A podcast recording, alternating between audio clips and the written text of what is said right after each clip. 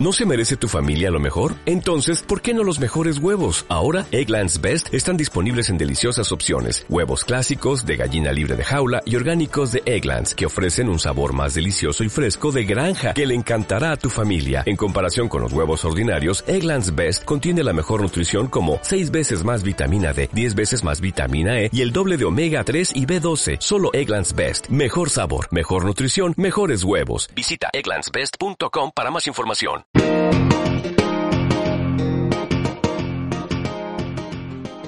Me llamo Pedro Landa, soy asesor fiscal y en este primer podcast quería hablar de una cuestión que se ha suscitado en los últimos meses en relación con el impuesto sobre el incremento del valor de los terrenos de naturaleza urbana, más conocido como plusvalía municipal, y que ha provocado que tanto contribuyentes como los ayuntamientos españoles estén a la espera de la decisión que tiene que tomar el Tribunal Constitucional.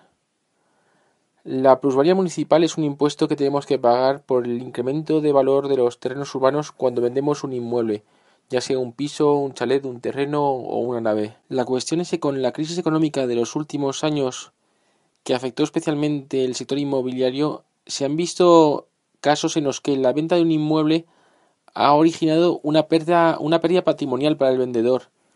Y esos casos se han dado sobre todo en los pisos comprados en plena burbuja inmobiliaria cuando los precios se habían disparado.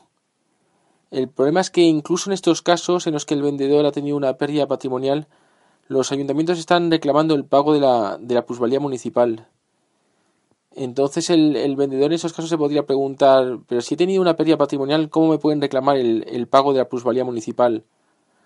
Pues la respuesta es que la forma de calcular el impuesto no tiene en cuenta la, ganancia o pérdida real que se ha podido producir en la, en la venta, sino que tiene en cuenta el valor experimentado en el terreno en base a sus propias reglas matemáticas y este es un cálculo que presupone que siempre existe una ganancia. Nos podríamos entonces preguntar que si en estos casos de ventas con pérdidas se debería pagar la plusvalía municipal.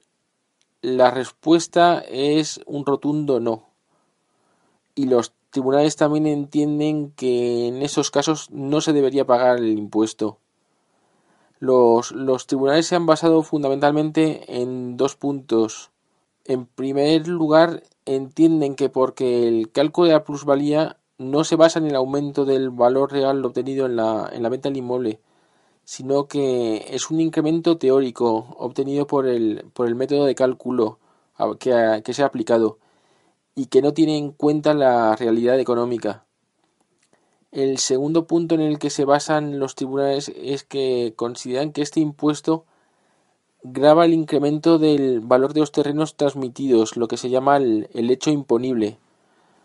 Pues bien, si en la práctica no ha habido ningún incremento o ganancia, no se debería entonces pagar el impuesto porque no se ha producido ese hecho imponible. ¿Qué criterios se deberían entonces aplicar? Pues cuando después de vender un inmueble se acredite que no ha existido desde el punto de vista económico ninguna ganancia, no podrá exigirse el pago de la, de la plusvalía municipal e incluso algún tribunal ha ido un poco más allá y ha declarado que si se produce una ganancia pero esta es inferior a la que se obtiene al aplicar las reglas del impuesto, se tiene que tomar como, base de cálculo de la plusvalía la cuantía real de esa ganancia. Pero a pesar de todas estas, estas, sentencias, de momento los ayuntamientos no van a, no van a cambiar su postura y van a seguir aplicando sus criterios. Entonces, ante esta situación, mi, recomendación sería que si vendes un inmueble y obtienes una pérdida patrimonial, una pérdida patrimonial que sea demostrable, primero pagues el importe de la plusvalía municipal y una vez pagado ese importe, que te plantees recurrir la liquidación girada por el ayuntamiento y solicites entonces la devolución del importe que has ingresado indebidamente. ¿Cuál es la situación entonces, la situación actual?